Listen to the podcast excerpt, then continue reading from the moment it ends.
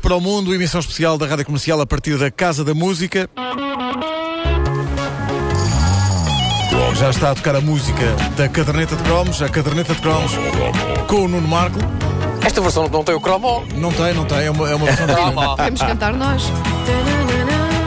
cromo.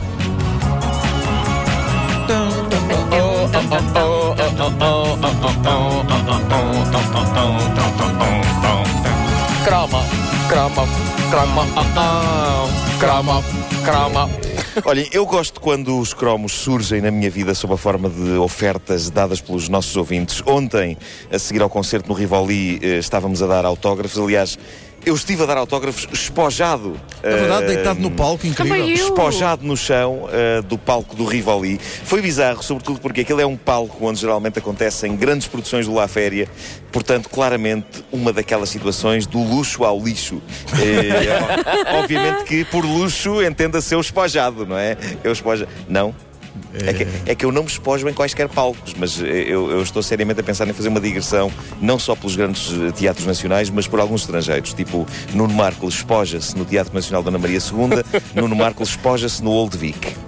Bom, ah, ma- mas é verdade, ontem, enquanto dava autógrafos espojado no chão do Rivoli, uma ouvinte nossa, que eu quero muito acreditar que se chamava Ana Rita, mas entretanto já passaram uma carne assada, um sorvete, 5 horas de sono, um banho, um pequeno almoço, uma viagem de táxi com um taxista que me contou divertidas tropelias do tempo em que era camionista e lavrou um jardim de Milão com o caminhão sem querer.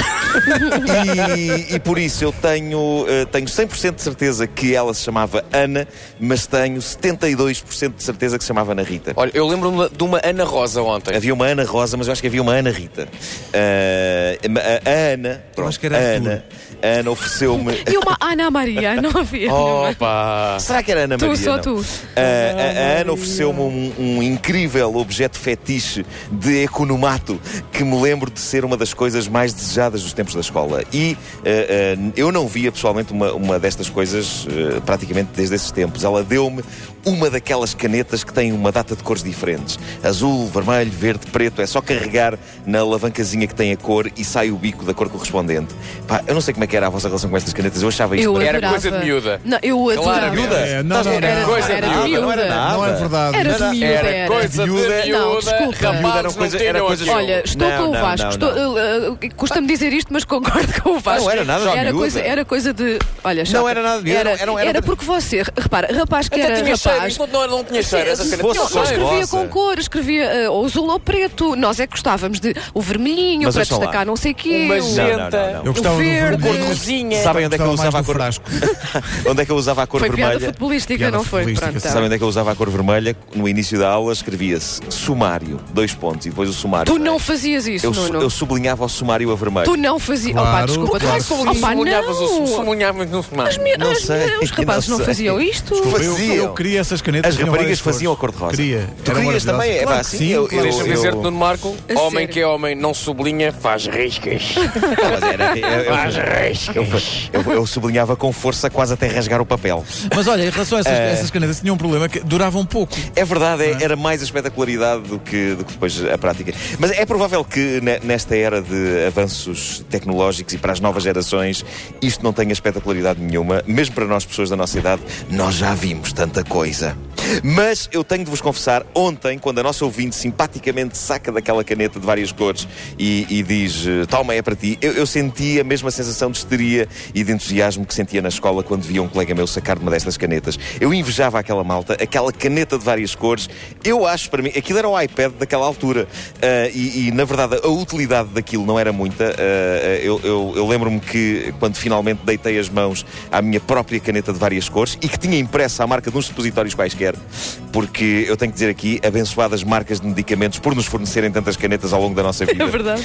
Ah, mas, mas quando finalmente eu deitei as mãos à minha própria caneta de várias cores, era eu menino e moço, eu, eu cheguei àquela amarga conclusão a que tantas vezes chegamos na nossa vida, que há coisas que é melhor passarmos a vida a desejar do que a ter, porque quando finalmente as temos, nós constatamos que afinal não eram assim tão super espetaculares como isso. No caso destas canetas, de facto, a, a- a tinta desaparecia muito rapidamente, Ah, mas, mas, isto, mas esta sensação era antes, ah, agora passados todos estes anos, eu acho que a caneta valorizou. Eu adorei receber esta prenda dada pela nossa ouvinte, eh, pela Ana.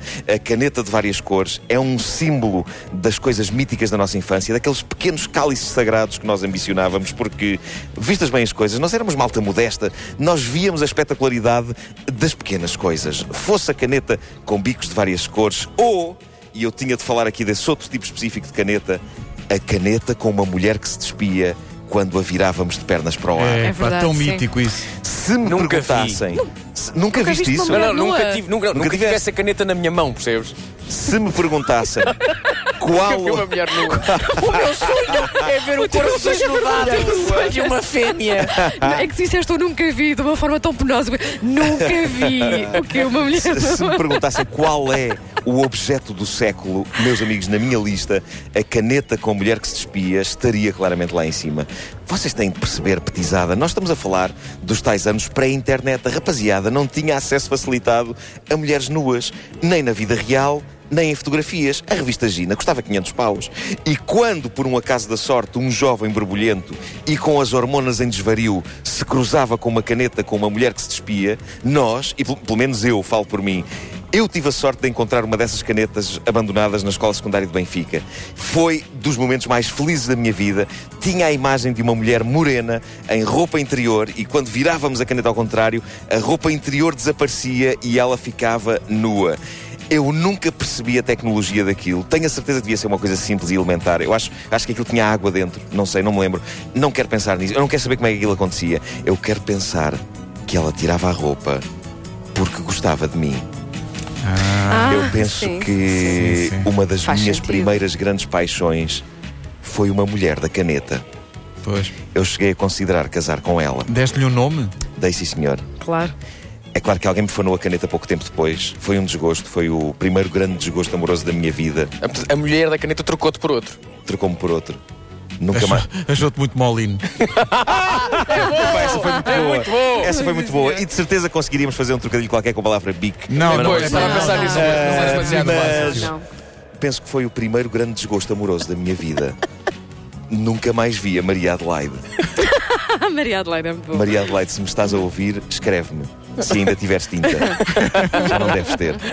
Já não deves E portanto, ter. tu encontraste essa caneta perdida na tua escola? Estava pousada no. Vocês, vo- vocês conheceram a escola secundária de Sim, Benfica Ah. sim, agora. sim. E aquilo tem assim umas janelas quadradas e, e- e fundas. E, e estava assim pousada. na- Pá, nesse- nitidamente alguém que pensou, caneta com mulher nua, a mim não me convém, não me convém. Ah, olha que número musical tão inusitado. Ora bem,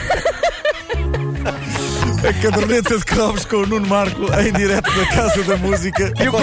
porque era numa escola da. Mas a, to- a Epá. todos Ninguém convinha, percebeu, É, uma, uma ninguém mulher nua percebeu. convinha a toda a gente naquela altura. Ah, Não só naquela Fosse altura, como caneta. isso é uma coisa que se prolonga para vida fora. é verdade, é verdade. Ah, fosse em caneta, fosse ah, noutro formato qualquer.